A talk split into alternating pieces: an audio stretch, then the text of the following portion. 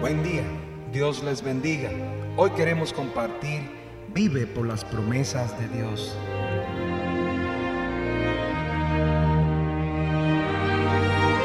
La palabra de Dios nos dice en Tito capítulo 1 versículo 2, en la esperanza de la vida eterna, la cual Dios, que no miente, prometió desde antes del principio de los siglos. Nuestro Dios es fiel, Él promete y cumple. La palabra nos dice también en Josué 21:45 que no faltó palabra de todas las buenas promesas que Jehová había hecho a la casa de Israel.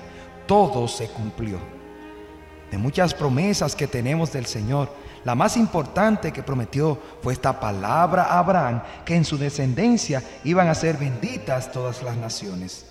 Esta promesa se cumplió con la venida de su ungido, el Mesías, el Cristo, Jesús. Dios envió a su Hijo para salvar al mundo de sus pecados, siendo este justo, quien se entregó por nosotros los injustos, para que confiando en Él podamos ser salvos, justificados, limpios. Dios se hizo hombre para llevar a cabo su misión que completó en la cruz, muriendo y resucitando al tercer día, venciendo así la muerte, el mundo y al pecado. Dios prometió y cumplió.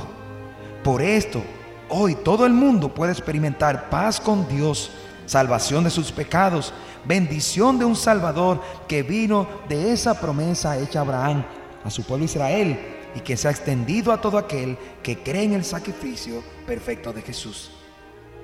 El apóstol Pedro, por eso también se emociona en sus palabras diciendo que nos ha dado preciosas y grandísimas promesas para ser participantes de la naturaleza divina habiendo huido de la corrupción que hay en el mundo a causa de la concupiscencia.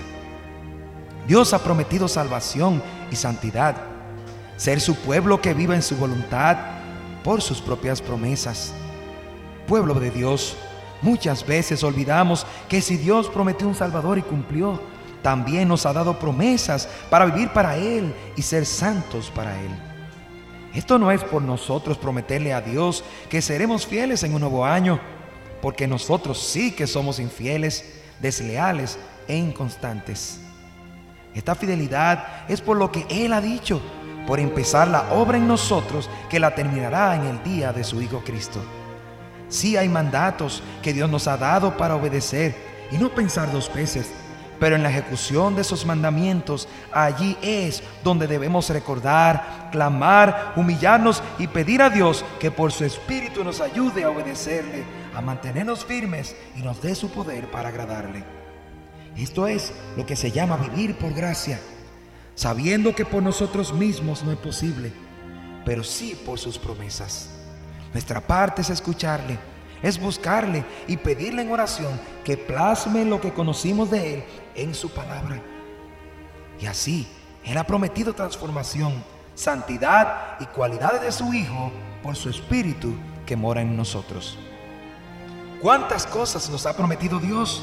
Un Salvador, bendiciones, gozo y también santidad. Dale gracias a Dios por su fidelidad. Nuestra salvación fue iniciada por Él.